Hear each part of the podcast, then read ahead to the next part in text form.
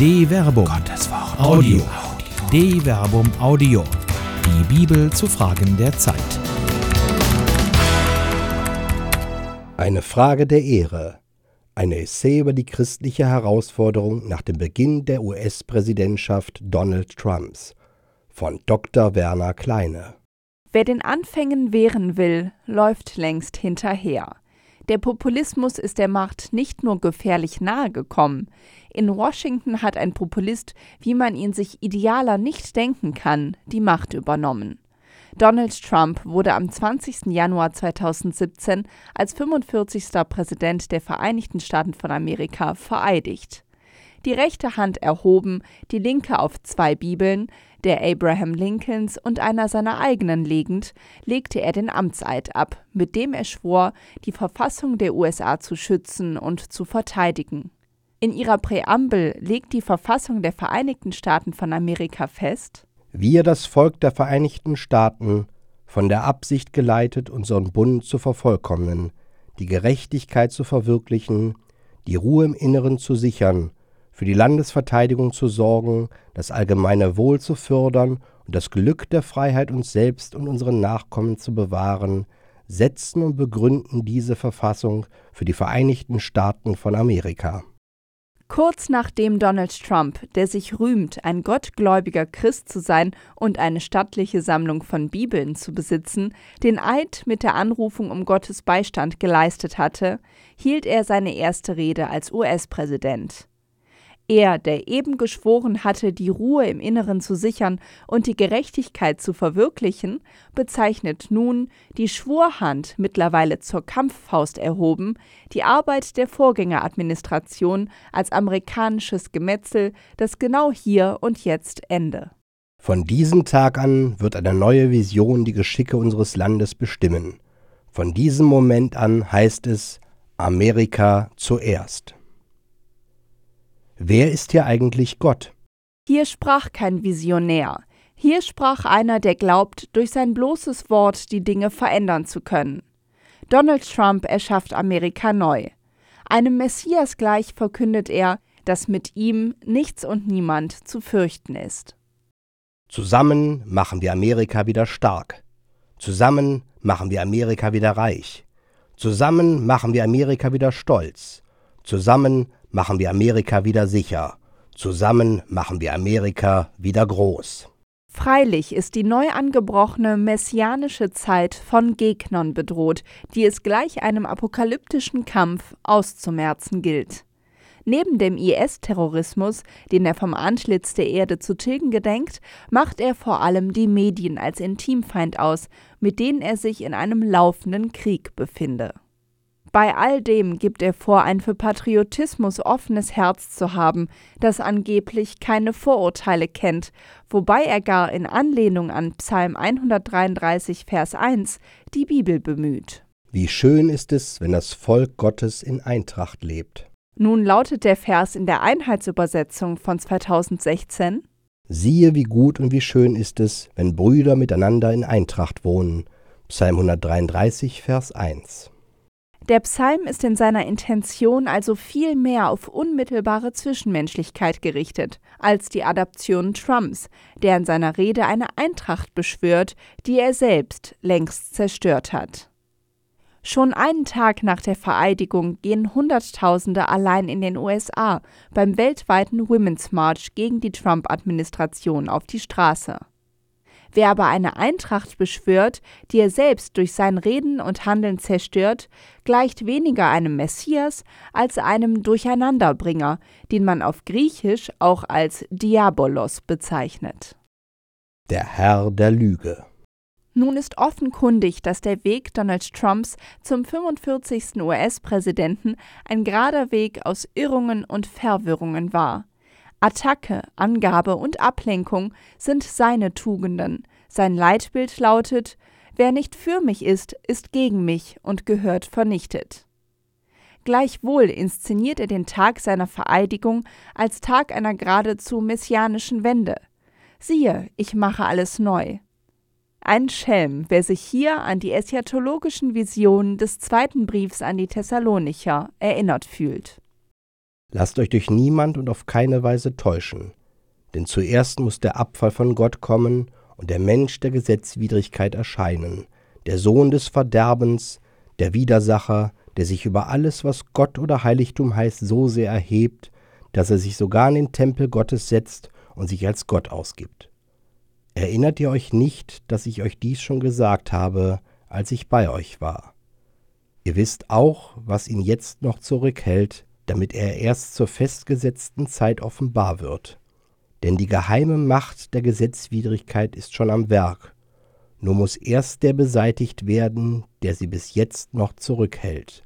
Dann wird der gesetzwidrige Mensch allen sichtbar werden.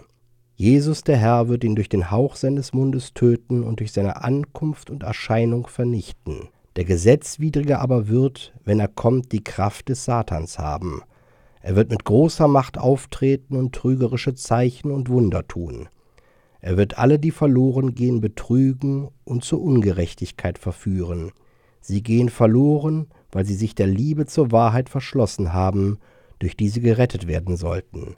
Darum lässt Gott sie der Macht des Irrtums verfallen, so dass sie der Lüge glauben, denn alle müssen gerichtet werden, die nicht der Wahrheit geglaubt, sondern die Ungerechtigkeit geliebt haben. 2 Thessalonicher Kapitel 2 Vers 3 bis 11. Die geradezu apokalyptische Vision des zweiten Briefes an die Thessalonicher scheint sich in der Gegenwart zu erfüllen. Wieder einmal. Man muss vorsichtig sein und darf die neutestamentlichen Texte nicht zu eng als Voraussagen endzeitlicher Ereignisse interpretieren. Denn Endzeit ist ja eigentlich immer. Vielmehr lässt das Zitat aus dem zweiten Brief an die Thessalonicher eine Grundhaltung des Christlichen erkennen. Ungerechte Herrscher hat es zu allen Zeiten gegeben.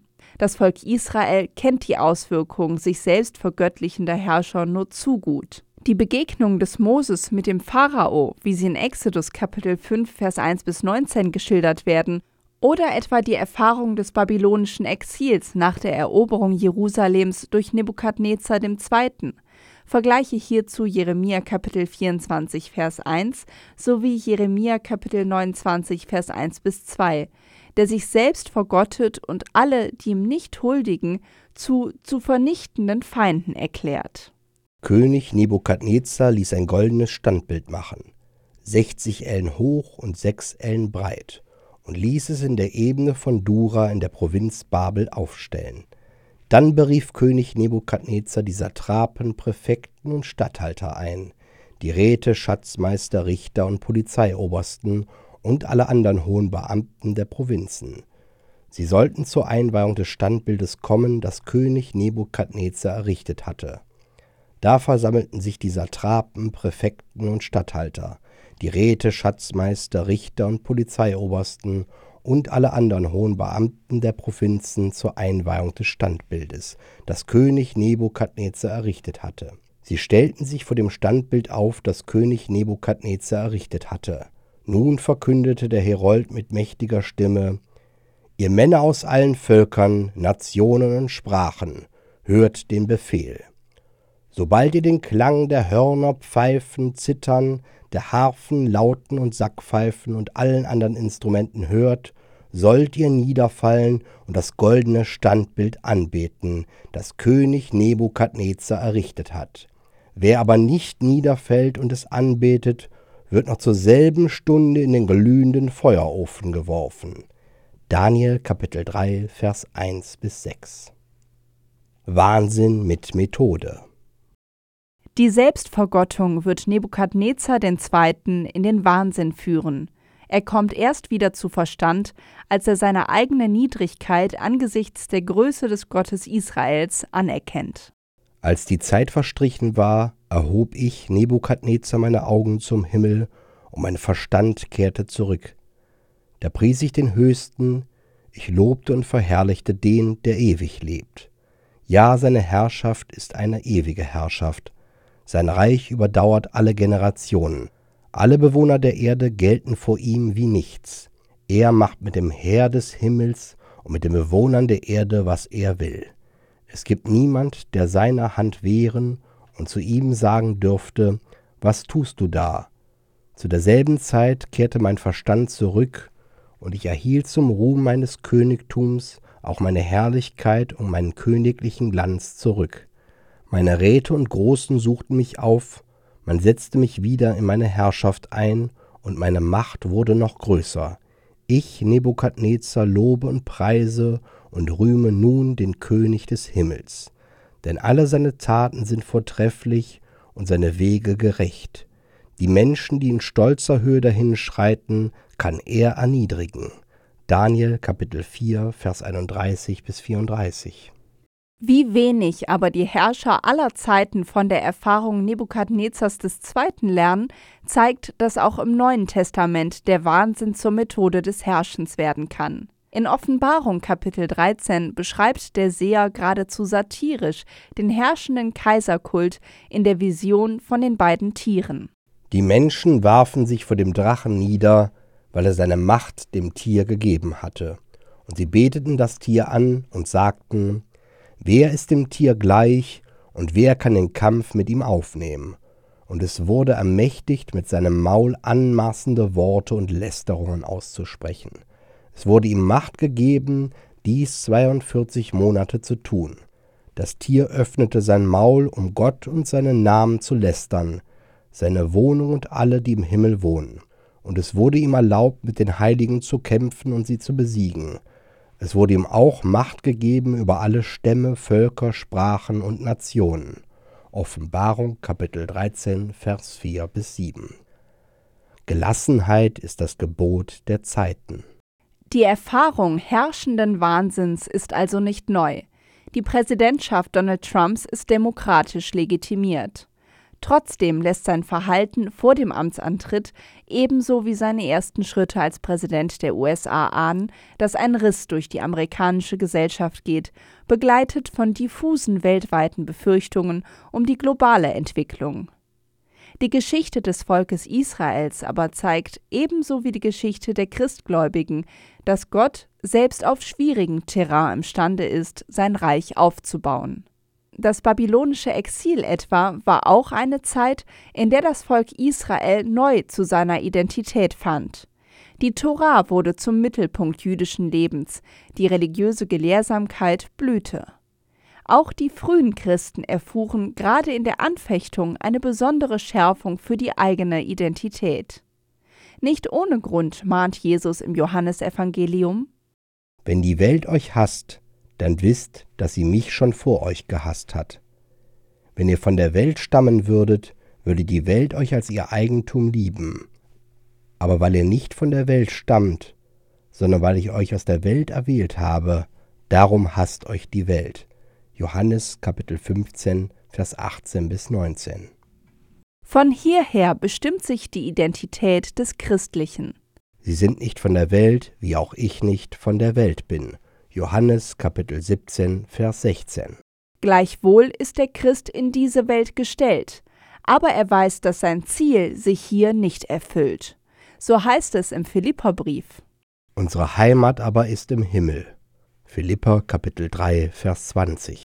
Daraus zieht der Autor des Kolosserbriefes einen bemerkenswerten Schluss.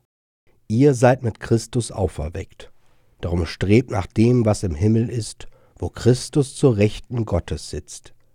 Richtet euren Sinn auf das Himmlische und nicht auf das Irdische, denn ihr seid gestorben und euer Leben ist mit Christus verborgen in Gott.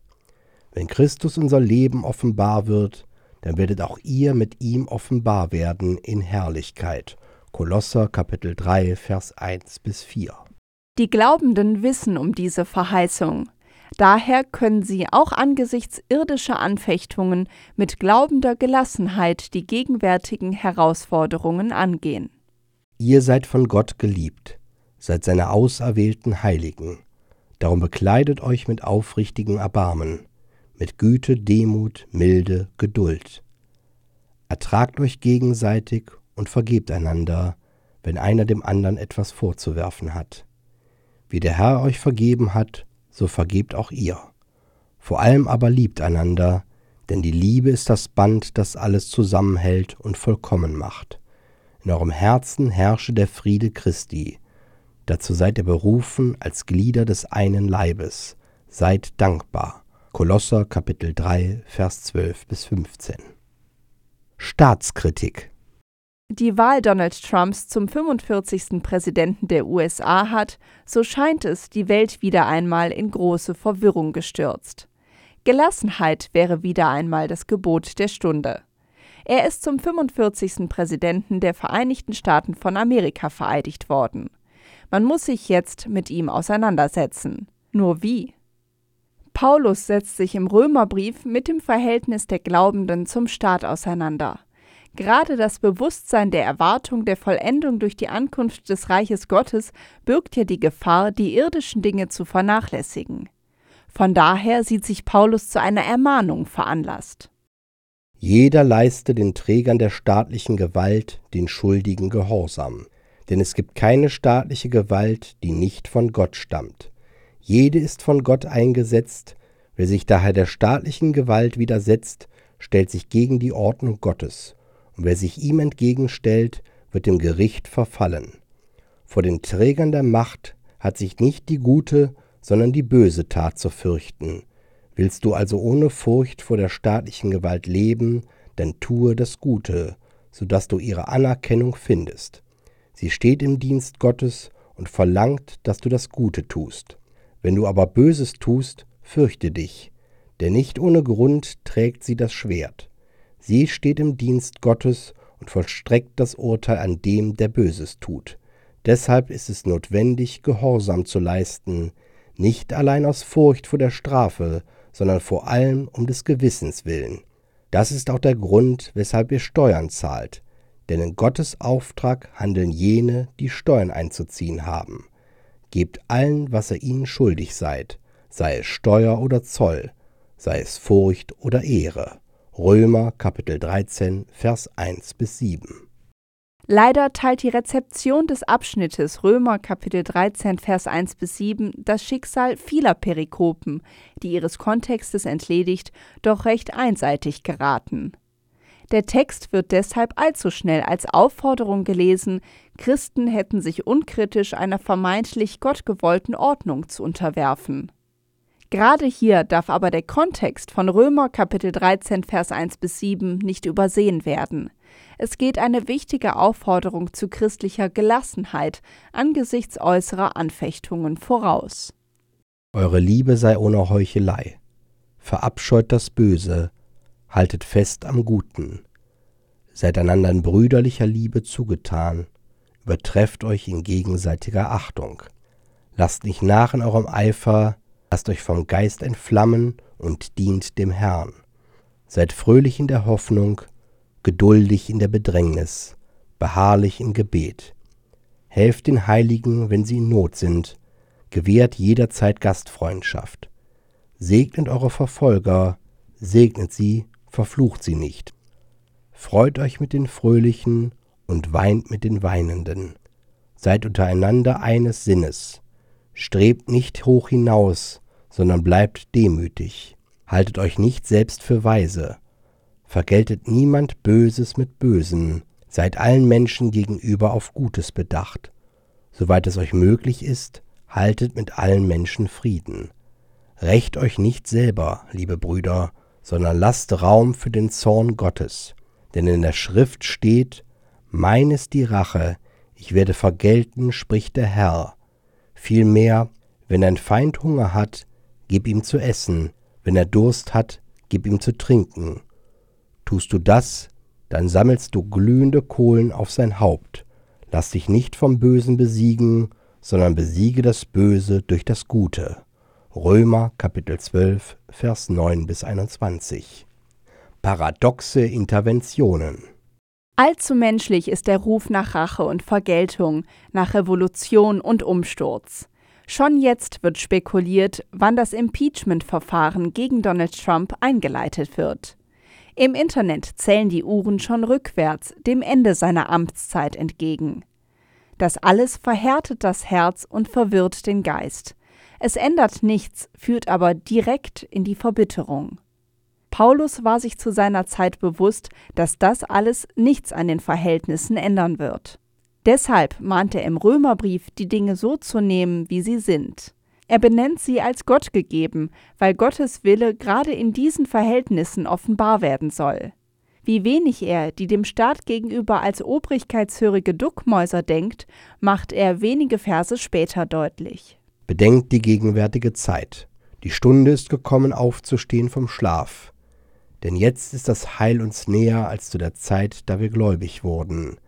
Die Nacht ist vorgerückt, der Tag ist nahe. Darum lasst uns ablegen die Werke der Finsternis und anlegen die Waffen des Lichts. Römer Kapitel 13, Vers 11 bis 12. Jetzt sind wieder einmal Zeiten, das Gute zu tun. Jetzt, gerade jetzt, wenn wieder Mauern, die andere aussperren, das eigene Volk einsperren, gilt es an die Mahnung Jesu zu erinnern, dass die Türen in das Reich Gottes wahrhaft schmal sind. Bemüht euch mit allen Kräften, durch die enge Tür zu gelangen, denn viele, sage ich euch, werden versuchen hineinzukommen, aber es wird ihnen nicht gelingen. Wenn der Herr des Hauses aufsteht und die Tür verschließt, dann steht ihr draußen, klopft an die Tür und ruft, Herr, mach uns auf. Er aber wird euch antworten, ich weiß nicht, woher ihr seid. Dann werdet ihr sagen, wir haben doch mit dir gegessen und getrunken, und du hast auf unseren Straßen gelehrt. Er aber wird erwidern, ich sage euch, ich weiß nicht, woher ihr seid. Weg von mir, ihr habt alle Unrecht getan. Da werdet ihr heulen und mit den Zähnen knirschen, wenn ihr seht, dass Abraham, Isaak und Jakob und alle Propheten im Reich Gottes sind, ihr selbst aber ausgeschlossen seid und man wird von Osten und Westen und von Norden und Süden kommen und im Reich Gottes zu Tisch sitzen. Dann werden manche von den Letzten die Ersten sein und manche von den Ersten die Letzten.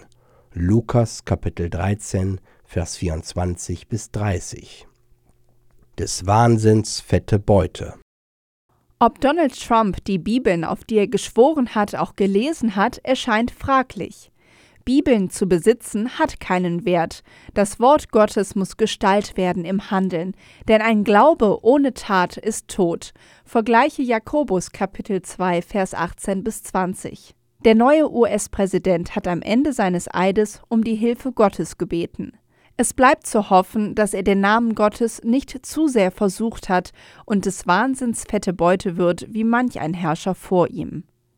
In dem Fall aber sollten die, die den Namen Gottes wahrhaft ehren, sich nicht gemein machen mit der Methode Trump und der Versuchung des Attackierens widerstehen. Die Waffen des Lichtes bestehen darin, trotz aller Anfechtung weiterhin das Gute zu tun. Das ist anstrengend, aber alternativlos. Niemand hat versprochen, dass Nachfolge in den Spuren des vom Kreuzestod Auferstandenen leicht ist aber gerade in dunklen Zeiten leuchten des Lichtes Waffen besonders hell. Gelassenheit ist das Gebot der Stunde, Wahrhaftigkeit auch. Mit grundständiger Staatsskepsis kommt Paulus deshalb zu dem Schluss Lasst uns ehrenhaft leben wie am Tag, ohne maßloses Essen und Trinken, ohne Unzucht und Ausschweifung, ohne Streit und Eifersucht. Legt als neues Gewand den Herrn Jesus Christus an und sorgt nicht so für euren Leib, dass die Begierden erwachen. Römer Kapitel 13, Vers 13 bis 14. Ehrensache. America First. Donald Trump spricht die Befindlichkeiten seiner Wähler an. Und die reagieren bereitwillig auf die dargebotenen Reize. Solche Begierden werden Amerika klein machen, denn die Letzten werden die Ersten sein und die Ersten die Letzten. Matthäus Kapitel 20, Vers 16. Ob Donald Trump sich wirklich als Präsident aller Amerikaner versteht, daran kann man zweifeln. Zumindest die Vorgängerregierung, die Medien und die, die ihn nicht gewählt haben, scheinen nicht dazu zu gehören. Die Wahrheit wird zur Ehrensache. Hier und jetzt und ohne Abstriche. Christinnen und Christen können jetzt nicht mehr schweigen. Jetzt nicht weniger denn je. Christsein ist wieder einmal Ehrensache. Es geht um Maß und Mitte, um Mäßigung und Mut. Christen aller Länder, vereinigt euch. Die Welt mag nicht auf euch warten, aber das Reich Gottes muss sichtbar werden. Leuchtet, leuchtet mit den Waffen des Lichtes. Bleibt ruhig und gelassen. Lasst nicht nach. Selbst der kleinste Funke gereicht euch zur Ehre und bringt Licht ins Dunkel der Zeit. Eine Produktion der Medienwerkstatt des katholischen Bildungswerks Wuppertal Solingen-Remscheid. Autor Dr. Werner Kleine. Sprecher Jana Turek und Marvin Dillmann.